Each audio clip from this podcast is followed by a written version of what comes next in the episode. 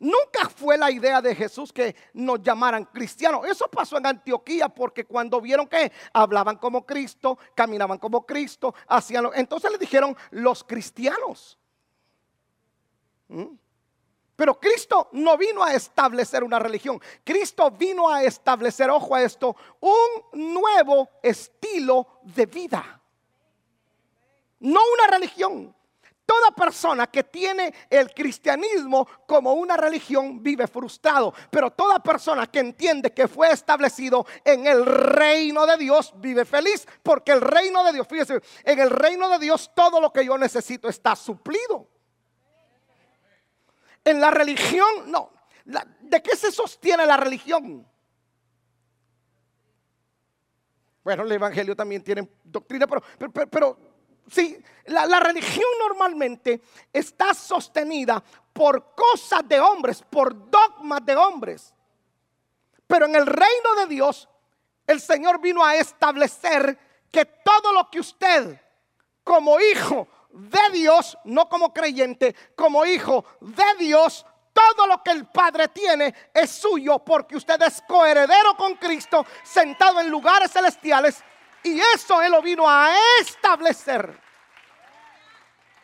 ¿Por qué lo vino a establecer? Porque no existía. Por eso la gente se admiraba de la doctrina de Jesús. Porque nadie hablaba como Jesús hablaba. Establecer algo nuevo siempre tendrá confrontación con lo viejo. Lo perdí, ¿verdad? Voy de nuevo. Establecer algo nuevo siempre tendrá confrontación con lo viejo. Siempre. ¿Cuántos años nosotros perdimos peleando por la batería? Los que son cristianos viejos como yo, ¿me entienden? ¿Cuántos años perdimos discutiendo por la alabanza y adoración? añales. Entonces se estableció la alabanza y adoración, pero a algunos les molestó, se dividieron. Algunos se fueron, algunos son enemigos. ¿Por qué? Porque no entendieron lo nuevo, lo que nosotros podemos llamar el vino nuevo. Es que para poder retener el vino nuevo, el odre tiene que renovarse. Entonces, el problema del Señor, mire, pues Dios no trabaja con el vino, porque el vino es vino. Dios quiere trabajar con el odre. ¿Sí me estoy dando a entender, iglesia? Entonces el Señor vino a establecer el reino de Dios. Lo que, ¿qué, usted entiende por evangelio? Buenas nuevas. Evangelio, usted es evangélico. Sí. Sí es evangélico. Entonces le diciendo, usted es portador de buenas nuevas. Entonces, el reino de Dios pone en evidencia el otro reino que existe. Porque hay un conflicto entre el reino de las tinieblas y el reino de la luz. Ese conflicto va a existir. Va a haber confrontación.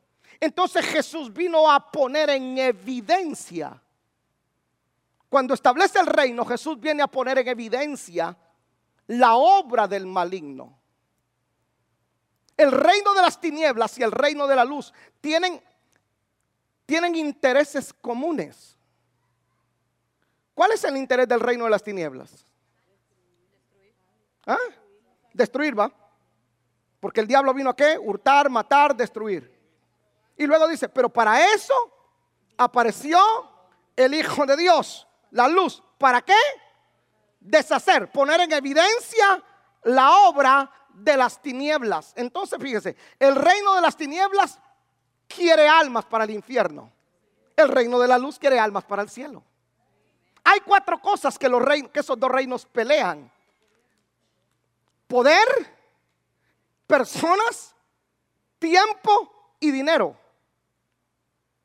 Quien obtiene estas cuatro cosas gobierna. Quien obtiene el, poder gobierna. Quien obtiene dinero gobierna. Quien obtiene gente gobierna. Quien obtiene tierra gobierna.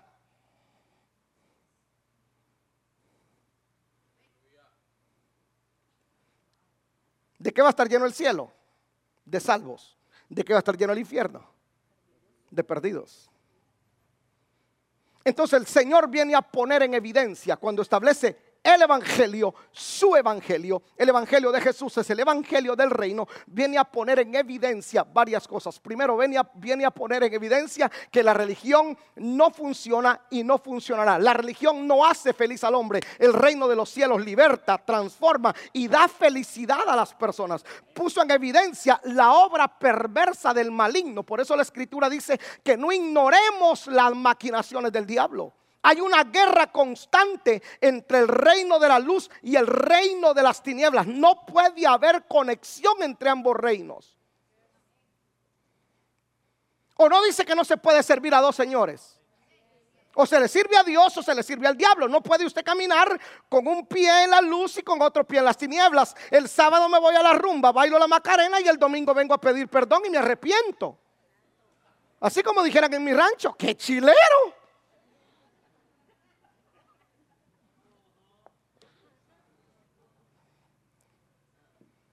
¿Sí me estoy dando a entender, iglesia? Entonces Jesús vino a formar pescadores de hombres. Vino a establecer el reino. Vino a poner en evidencia la obra del maligno. Ser un religioso, ser un religioso no es difícil. No es complicado. Es fácil. Ser un religioso no es difícil, no requiere esfuerzo, pues.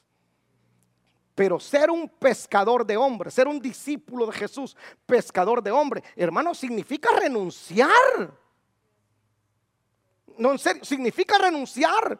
Quien no deja padre, madre o hijos por causa de mí, no es digno de mí. Wow. ¿Quién quisiera seguir a Jesús en este tiempo? Jesús aparece, fíjense, Jesús aparece, ¿no? Y establece, establece la iglesia. Y entonces nos congregamos ahí. Y le dice a usted en el currículum, te dan un currículum, mire, usted quiere ser miembro de esa iglesia. Sí, bueno, fíjese que usted tiene que eh, renunciar a su mamá. Ay, no. Mi santa madre, ya la señora tiene 40 años de muerta. Y algunos todavía, el día que, el día que mamá murió, ese día no aparecen, le da la depre. La señora ya gozando de la patria celestial y, él aquí sufriendo que no, no está mamá. Entonces Jesús dijo, usted quiere seguirme a mí. Hay cosas a las que usted tiene que renunciar. No es fácil ser mi discípulo porque yo a usted le ofrezco un reino. Pero usted tiene que renunciar al reino de las tinieblas si usted quiere ser parte de mi reino. Pedro tuvo que renunciar a la empresa de pesca. Algunos no han entendido que ser parte, ser discípulo de Jesús implica que no te gobiernas tú, sino que te gobierna la visión de Cristo, ser pescador de hombre. Uy, aquí voy a matar no una vaca, sino un ganadal completo. Cuando tú a mí me dices que el domingo, el domingo, el día del Señor, tú lo negocias por un trabajo, por 100 dólares de, de, de, de de trabajo, por 200 dólares de trabajo, tú a mí no me estás diciendo que la prioridad tuya es el reino. Por eso la escritura dice, pongan la mirada en el reino primero, porque el reino tiene la prioridad en ustedes de darle lo que ustedes necesitan. Casa, carro, todo lo que ustedes necesitan, lo tiene el reino. Pero mi prioridad tiene que ser el reino. ¿Por qué? Porque yo soy, fui formado. Hermano, esto, esto, esto es impresionante que yo hablaba con un pastor de Puerto Rico hoy y me decía, apóstol, lo más complicado hoy en día es formar.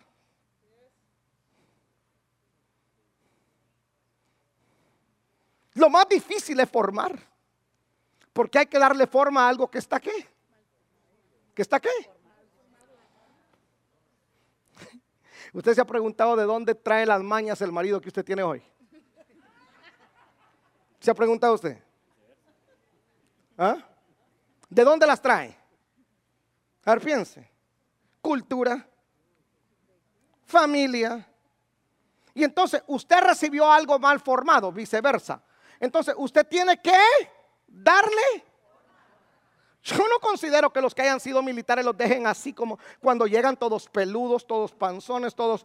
No, los agarran y los 4 de la mañana se levanta. Ay, no quiero, yo me levantaba en mi casa a las 6. A mí no me importa que usted sea el niño chiquito de mamá, pero aquí le dicen los sargentos, aquí no está mamá, aquí no está papá, aquí yo soy su madre, yo soy su padre y yo soy responsable de formarlo a usted porque lo voy a formar para que no lo maten. Por eso hay tanto cristiano hoy muerto. Los mata el diablo porque no se dejan formar. El reino de los cielos forma pescadores de hombres, no religiosos entumidos. Se lo voy a repetir así. El reino de los cielos en el Evangelio de Jesús se forman verdaderos hombres pescadores que no los detiene una tormenta, no los detiene nada. Cualquier cosa se levantan, vamos hacia adelante. No se quejan porque ellos son formados. Eso es lo más complicado hoy en día, formar discípulos que se conviertan en pescadores de hombres. Señores, es la tarea más titánica que tenemos. Hacer lo que usted renuncia a cosas que le gustan.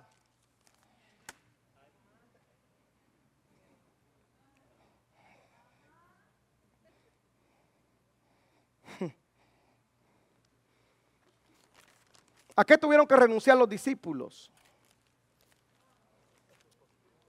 A todo. Costumbres. Religiosidad. Trabajo recompensa, hoy tienen un trono. Doce tipos que ellos, dice la escritura, hechos, dice que eran gente del vulgo, no tenían educación. Por eso la gente cuando decía, mire, aquí iglesia va a la de Jesús, ¿quiénes se congregan ahí? un tal, unos pescadores de ahí. Pescadores, sí. O sea, los discípulos de él no son muy educados. No, algunos ni siquiera leer y escribir pueden. En serio. ¿Y qué vamos a hacer ahí? A perder nuestro tiempo. Por eso no creían en el ministerio de Jesús. Por eso Judas, deduzcamos un poco, ¿por qué Judas vende al Señor? Porque Judas nunca se dejó formar. Judas pensó que el ministerio de Jesús no llegaría lejos.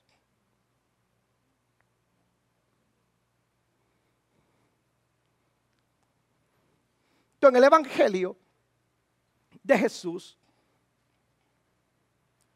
el prioridad establecer el reino prioridad establecer el reino. El reino es primero. Prioridad que cada persona venga y se convierta en pescador de hombres. Prioridad poner en evidencia la obra del enemigo. Eh, yo me recuerdo que cuando comenzamos nosotros a creer, porque en esta situación no fue que lo recibimos de un manual, porque en ese tiempo no habían manuales, o por lo menos no llegaban, sobre guerra espiritual. Y nosotros comenzamos a hacer guerra espiritual aquí en Atlanta y comenzamos a hacer guerra. No me subí a la montaña con otros hermanos allá y ungíamos la calle y hacíamos los actos proféticos. Entonces comenzaron a decir, uy, en esa iglesia son brujos. Y literalmente en algún momento uno, uno dice, pero, pero ¿qué les pasa si el diablo... Eh, eh, eh, con todo su equipo, con toda su gente, lo único que quieren es matar, entonces alguien lo tiene que detener. Nadie lo puede detener, el gobierno no lo puede detener, el ejército no lo puede detener. Lo único que, la única que lo puede detener es la iglesia del Señor. Entonces el reino existe para ello. Yo habito en el reino y soy un soldado del Señor para contrarrestar las obras del maligno. No, no, eh, eh, mire, ¿cuántos son soldados del Señor acá? A ver, levante la mano los que, son, los que se consideran soldados del Señor. A ver, levante la mano, de veras. Por favor, mantenga su manita ahí. Usted, usted está consciente que es un soldado. No es que quiero que me convencerme. Usted está consciente que es un soldado. Entonces usted tiene que entender que su entorno usted lo defiende. Porque si no lo defiende usted, entonces ¿quién lo va a defender? ¿Quién defiende esta ciudad? Nosotros. No una iglesia religiosa. No un cristiano que se congrega cuando puede, no, un cristiano que ha sido formado y establecido en el reino de Dios, porque el reino consiste en esto, en justicia, paz y gozo. Cristo dijo, los voy a hacer pescadores de hombres para que cuando ustedes entren a una casa, en esa casa establezcan paz. Cuando establezcan la paz, también van a establecer el gozo y también se va a manifestar la justicia.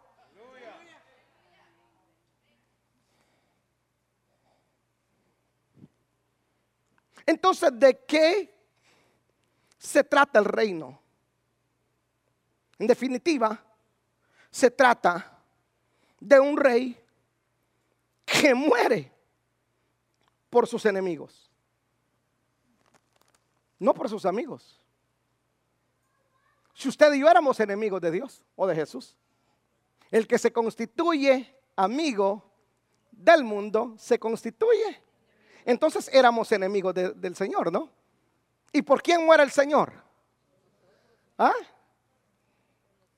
Por sus enemigos. ¿Verdad?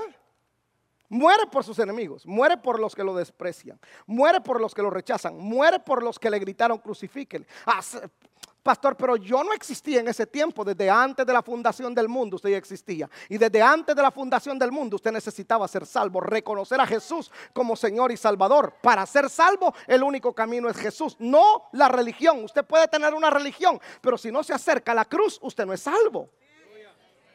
Entonces, el reino se trata de que Él muera por sus enemigos. Y aquí es donde el Señor dice, si tu enemigo te pide,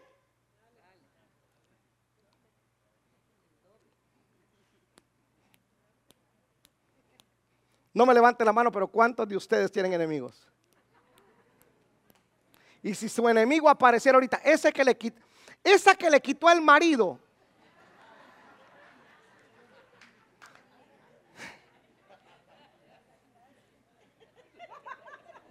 ese que te ganó, ese enemigo tuyo, ese enemigo tuyo, esa enemiga tuya, da las gracias, te llama y te pide que lo que tienes que hacer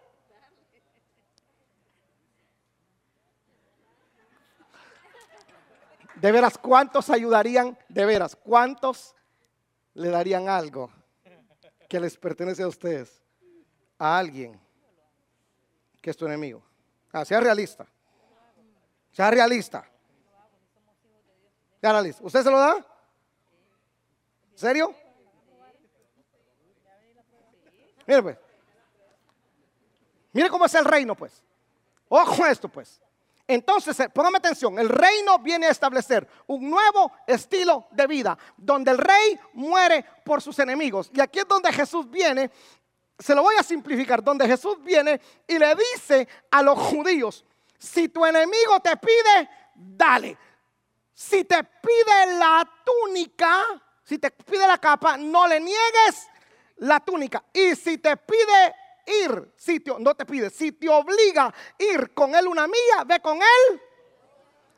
Usted, cuando leemos este, este verso, nosotros tenemos que contextualizarlo. Entonces, por ley, el gobierno romano, como el pueblo judío estaba bajo el imperio o el dominio romano, establecían una ley. La ley era que si un romano iba con una carga, con un, con, un quintal de papa en el lomo, y usted como judío estaba ahí y lo miraba, la ley lo obligaba a decirle al, al, romano, dame el costal de papa, yo te lo llevo una mía. Era una ley.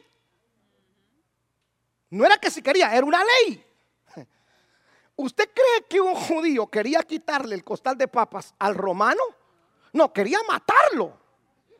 Y entonces Jesús le dice, si ustedes van a caminar conmigo, yo voy a morir por mis enemigos. Entonces les voy a mostrar que el reino funciona de esta manera. Cuando tú mires a un romano venir con el costal encima, con la carga encima, quítasela y te la pones así, pero eso me lo pide la ley, sí, pero yo te voy a pedir que vayas con él una mía más. ¿Qué es esto? Que cuando llegaban a la mía, el romano le decía, hey, ya terminaste, dame el costal, dame dame el saco. No, no, no, no, ¿sabes qué? Voy a ir contigo Otra mía. A ver, ¿cuál cree usted que era la actitud del romano? Wait a minute, wait a minute. Me estás diciendo que vas a ir. Otra mía, si tú, muy bien por dentro, yo sé que tú me detestas, me odias y yo no quisiera ponerte esta carga, pero la ley te lo impone. Entonces, por ley tú lo tienes que llevar, no voluntario, pero que ahora tú me digas que vas a ir. Otra mía, con esa carga que es mía, sí, voy a ir otra mía, pero perdóname.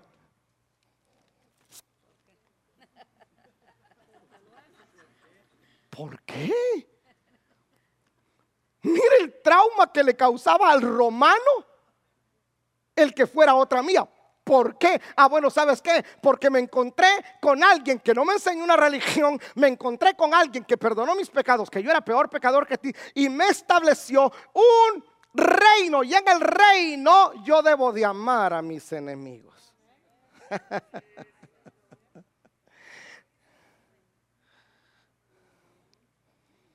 Porque la religión era bendecida a los que os,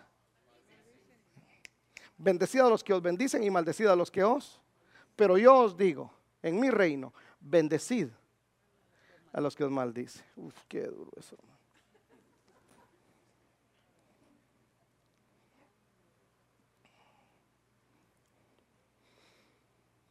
El reino de las tinieblas queda en evidencia cuando Jesús establece el reino de Dios en la tierra.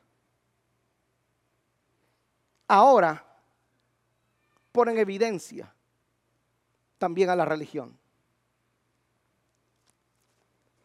Como el reino de las tinieblas queda en evidencia, entonces busca una aliada para mantener entretenida a la gente. Su aliada, su mejor aliada es la religión.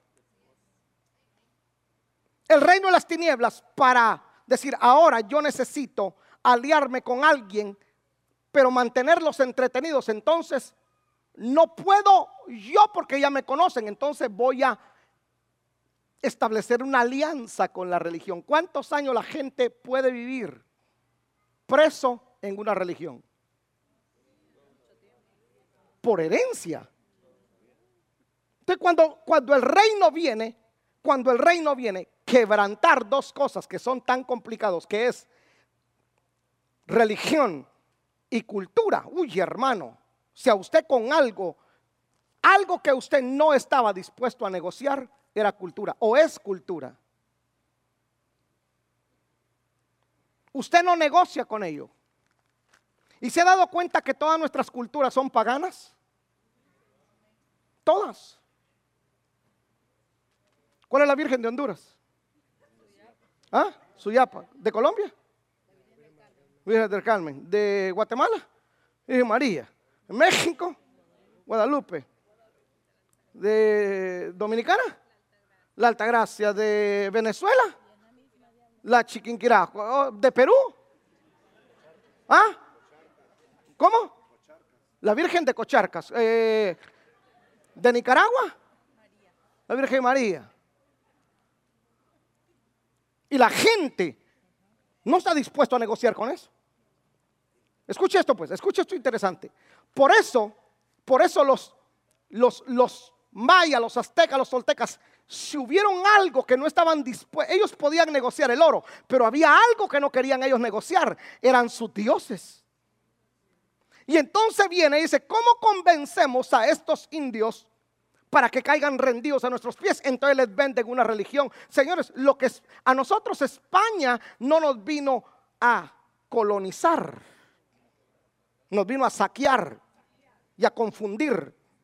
Y entonces volvió, perdóneme la expresión, pero volvió estúpida la gente sembrándoles una religión. Por eso la gente hasta la fecha no es capaz de elegir ni siquiera gobernantes que, que estén establecidos en el reino, porque el problema lo tienen acá, su cultura. Entonces usted viene a la iglesia acá y yo le trato de meter este evangelio del reino que usted es un pescador de hombre. Y usted dice, wow, pero eso en la iglesia tradicional no me lo enseñaron. A mí solo me enseñaron por mi culpa, por mi gran culpa. Dios te salve María y llene de gracia. Eh, eso es lo que me enseñaron. Pero que a mí ahora me digan que por seguir a Cristo tengo el reino metido adentro de mí. Y a donde yo vaya, va el reino. A donde yo entro, el reino entra. Todo lo que yo declaro, eso sucede. Eso no me lo enseñaron. Vamos, si lo que aplauda al Señor.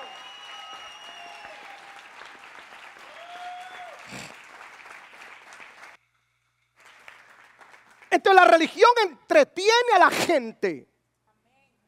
Y le prometo, no solamente la tradición, la, religión católica, también algunos evangélicos lo único que hacen es entretener a la gente. Para entretener a la gente traen artistas, hacen conciertos, hacen lo otro, entonces mantienen mensajes motivadores. Y la gente hoy se embeleza con los motivadores. Pero tengo un problema con la motivación. Al salir de aquí se me acaba. Si la motivación es como la espuma, ¡uh! se acaba. Pero la formación, ¿cómo se lo sacan ustedes? Usted se ha visto aquellos que han sido militares, bueno, no todos, pero una gran parte que ha sido militares, usted se los mira. Pueden pasar años y tienen, hermano, tan metida la formación que le dieron, el bien rasurados, bien peinados, el pantalón bien abrochado, bien amarrado, a la cintura. Sus zapatos bien boleados. Pero si hace 10, 15 años que ya no son militares, ¿por qué se comportan todavía así? Por la formación. No importa dónde usted vaya, escuche, no importa dónde usted vaya, no sé a dónde Dios lo va a llevar, pero hay algo que sí, yo le dije al Señor cuando acepté el llamado, yo voy a formar personas, me va a costar, sí, pero los voy a formar, no los voy a motivar, no me interesa motivarlo, no estoy vendiéndole motivación, no es mi trabajo motivarlo a usted, no estoy en esa onda de motivarlo.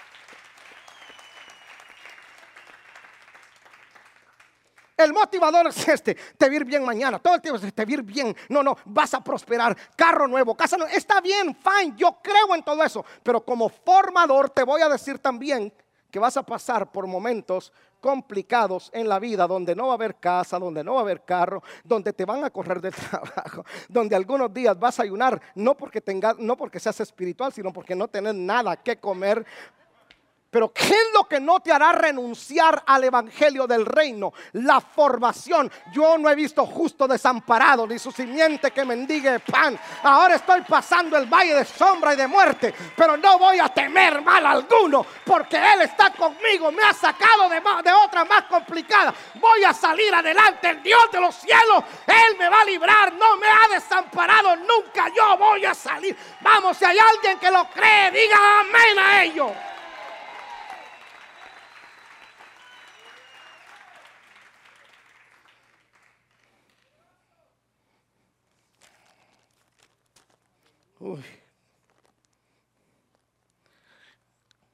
En 18 minutos que me restan. Norma, mientras me tiene usted, por favor, Hechos 8:35. O le vamos a dar la chance a otro para dejar descansar a Norma, ¿le parece? Va.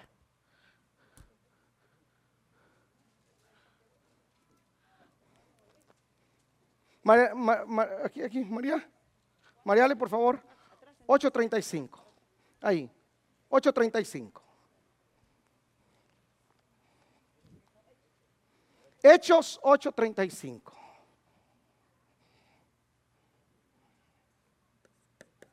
Dale cuando puedas, mija. Eh, entonces Felipe, abriendo su boca y comenzando desde esa escritura, le anunció el Evangelio de Jesús. Aquí tenemos, gracias. Mija. Aquí tenemos, léeme por favor el verso 36. Y yendo por el camino, llegaron a cierta agua, y dijo el eunuco, aquí hay agua, que impide que yo sea bautizado. Ok, mientras explico esto, me tienes listo Hechos 11, 20 y 17, 18 de Hechos. Muy bien. El Evangelio, el segundo Evangelio que yo le quiero enseñar, ¿a cuánto les quedó claro el Evangelio de Jesús? Seguro que le, porque le voy a hacer preguntas. Y si no me pasa el examen, lo mando a la escuelita. Entonces, en el Evangelio, para recapitular, en el Evangelio de Jesús, Jesús vino a formar, ¿qué? Pez. Con esa que se grabe me, me siento complacido. Ahora, en el Evangelio de los apóstoles, aunque los apóstoles continuaron la obra del Señor, el evangelio que ellos predicaron fue mostrar a Jesús como Señor y como el único camino para ser salvo. Jesús dijo, yo soy el camino, la verdad y la vida. Nadie viene al Padre si no es por mí. Eso lo tenemos que tener bien claro. El único camino para ser salvos es Jesús. No es la Virgen, no es el pastor, no es el cura, no es el Papa, no, es nadie, es Jesús. No importa cómo me lo quieran exponer, pintar, pero el único camino para ser salvos es Jesús. Entonces, escuche, escuche. La gente dice, pero ustedes no creen en María. Por supuesto que creemos en María y amamos a María. Adorarla si no la adoramos, porque ella tuvo que llegar al Calvario, ella tuvo que llegar a la cruz para ser salva. Reconocer a Jesús. ¿Mm? Entonces, los apóstoles, ellos muestran a Jesús como Señor y como único camino para ser salvos. Mire lo que dice Hechos 11:20. Pero había entre ellos unos varones de Chipre y de Sirén, los cuales, cuando entraron en Antioquia, hablaron también a los griegos, anunciando el evangelio del Señor. Dame el verso el siguiente verso, por favor y la mano del Señor estaba con ellos, y gran número creyó y se convirtió al Señor. Ok, perfecto. ¿En quién creyeron?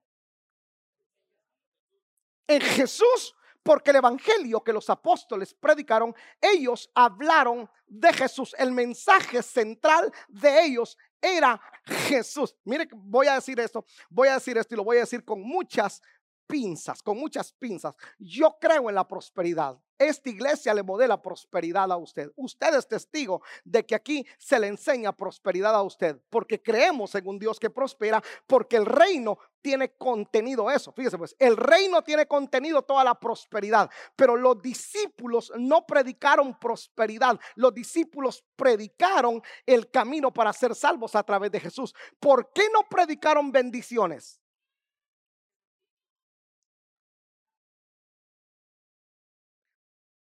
Porque las bendiciones ya están incluidas en el reino. Entonces, yo no oro para ser bendecido. Yo ya soy bendecido. Si esto a usted se le revela, mire, si esto a usted se le revela, es tan impresionante que usted jamás volverá a decir, no tengo, no puedo, no sé, no alcanzo. Porque yo no oro, Señor, bendice. Pero ¿cómo, papito lindo, hermoso de mi corazón? Tú estás orando para que yo te bendiga, pero si no ya te bendije con toda bendición espiritual en los lugares celestes, pues. Bendito el Dios y Padre que nos bendijo o nos va a bendecir. Entonces la pregunta que usted se hace es, ¿por qué no lo tengo?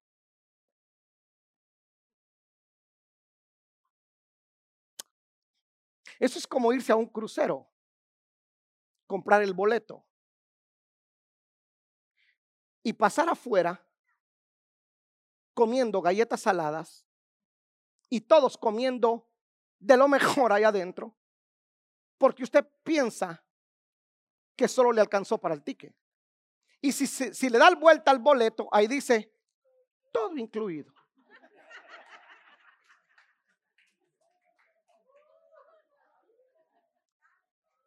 Am I right?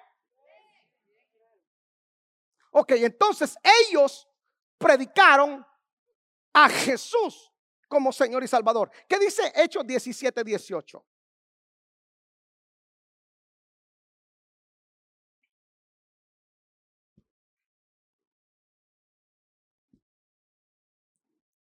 Hechos 17, 18.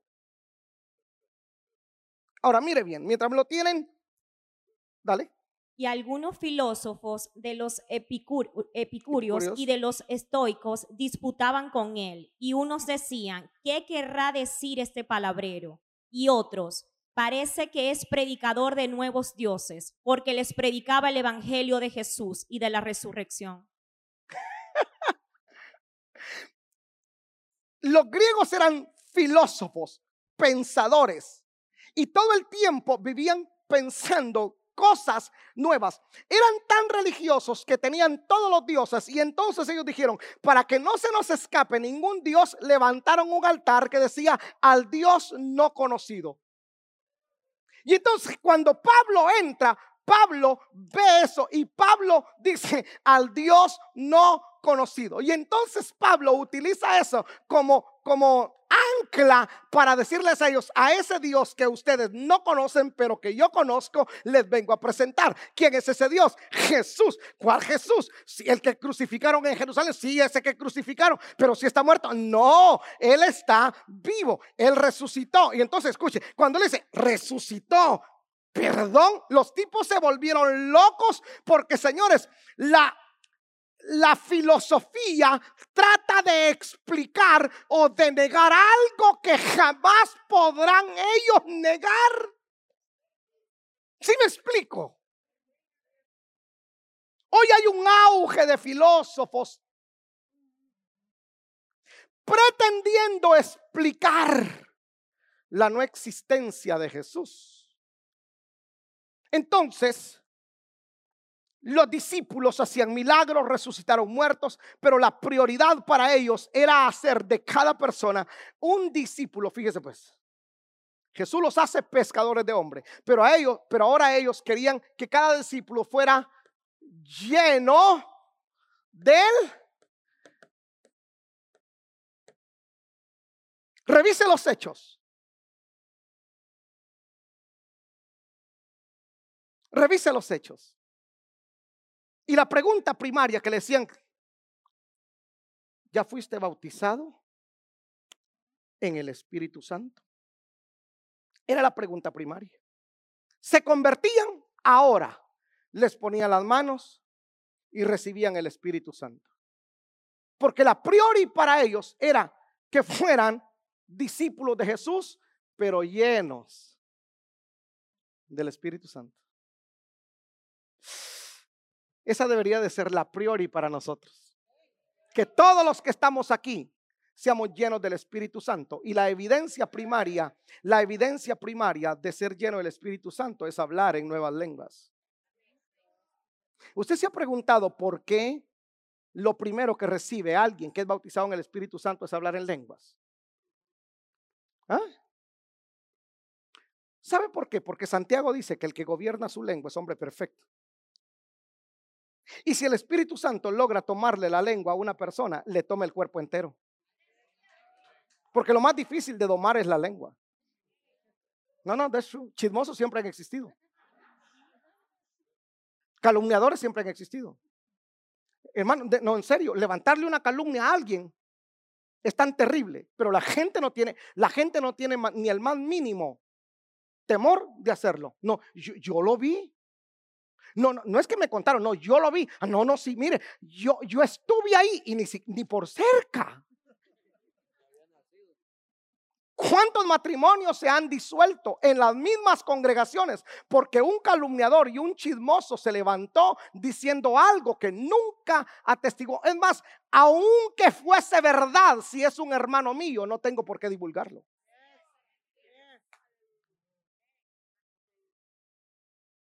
Es que el pecado hay que señalarlo. Ah, señalan el ajeno porque el suyo no lo han conocido.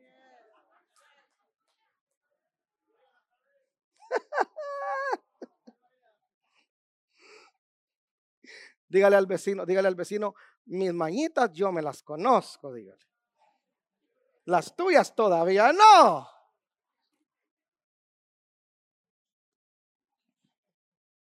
Entonces usted en los hechos no mira a los apóstoles haciendo otra cosa. Ellos en su evangelio era hacer discípulos. Por eso usted ve a Pedro dar la orden de bautizarse a las personas en el nombre de Jesús. Y esto es un debate que vamos a tener. Usted lo va a encontrar con los hermanos unitarios que solo creen en el bautismo de Jesús. Y le dicen a usted, ustedes se bautizan en el nombre de... Eh, eh, eh, incluso dicen que nuestro Dios tiene tres cabezas porque ellos no pueden entender la triunidad de Dios. Y es simple. No, no, no, no, no es complicado. Pedro le dice, vayan y bautícense en el nombre de Jesús. ¿A quiénes está Pedro mandando a bautizar en el nombre de Jesús? A judíos que rechazaron a Jesús. Y al, al, bautizarse en el nombre de Jesús, automáticamente ellos lo están reconociendo como Señor y como Salvador. La orden es ir y hacer discípulos bautizándolos en el nombre del Padre, del Hijo y del Espíritu Santo, pero en este caso, Pedro les dice, ustedes crucificaron a Jesús. Ahora, para perdón de pecados, bautícense en el nombre de Jesús, porque no hay otro nombre dado a los hombres en quien podamos ser salvos.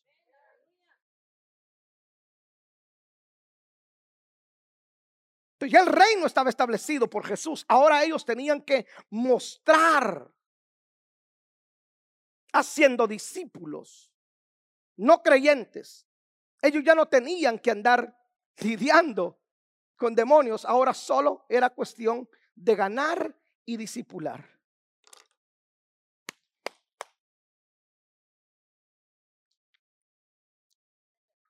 Mira, La iglesia ve demonios por todos lados. Y lo que menos ve la iglesia son ángeles. En serio, nosotros vivimos un tiempo en donde los libros de demonología se vendieron más que pan en panadería. Le prometo.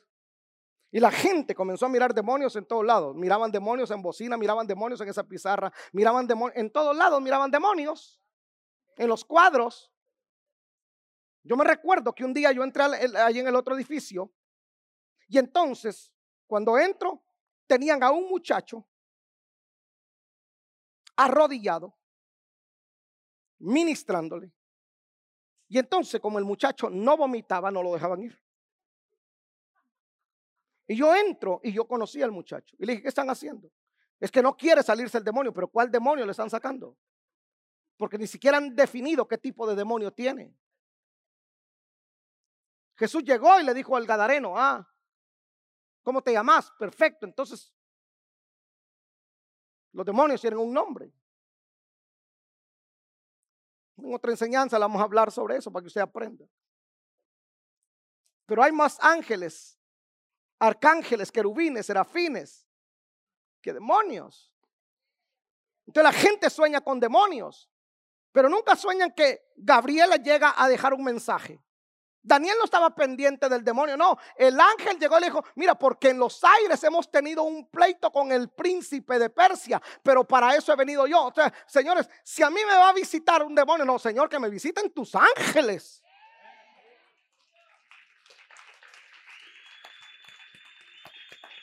Entonces, ojo. Entonces, mire. Ellos yo registro solamente una vez. No le estoy diciendo que no cree en la liberación. Por supuesto que creo en la liberación. Y la liberación es el pan de los hijos. Se le debe de ministrar liberación a la gente. Pues a veces ese muchacho vengo y lo agarro. Dame tus manos, le y me dio tus manos. Repite conmigo. Señor Jesús, Señor Jesús. Tú eres mi Señor, tú eres mi Señor. Tú moriste por mí, tú moriste por mí. Y tu sangre, y tu sangre me limpia de todo pecado. Yo creo que tú Jesús eres el Hijo de Dios y que Dios te levantó de los muertos. Amén. Le dije, vaya, vete. Entonces la gente dice, ¿ya lo liberó? Es que nunca estuvo endemoniado.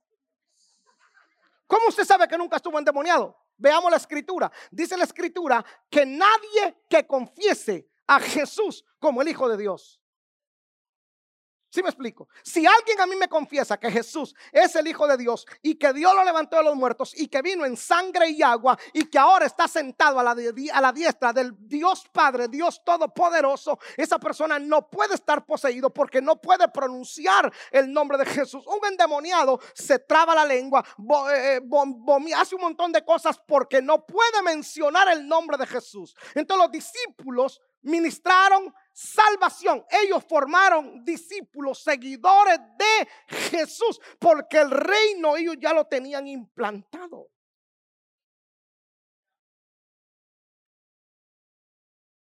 espero que usted me esté entendiendo esta noche. Hoy no hay 20, hoy no, no hay nada. Aleluya.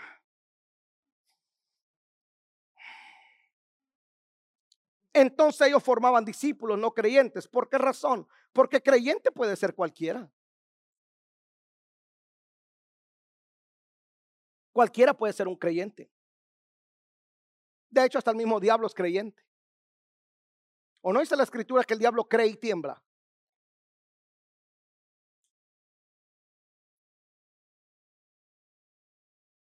Ellos ahora Ellos ganaban y disipulaban. Recuerda que ellos tenían que predicarle a gente que no tenían, que tenían, perdón, una religión. Por cultura. Entonces ellos tenían que hacer discípulos, sacarlos de la religión y convertirlos en discípulos. Porque un discípulo es aquel que hace lo que su maestro le enseña.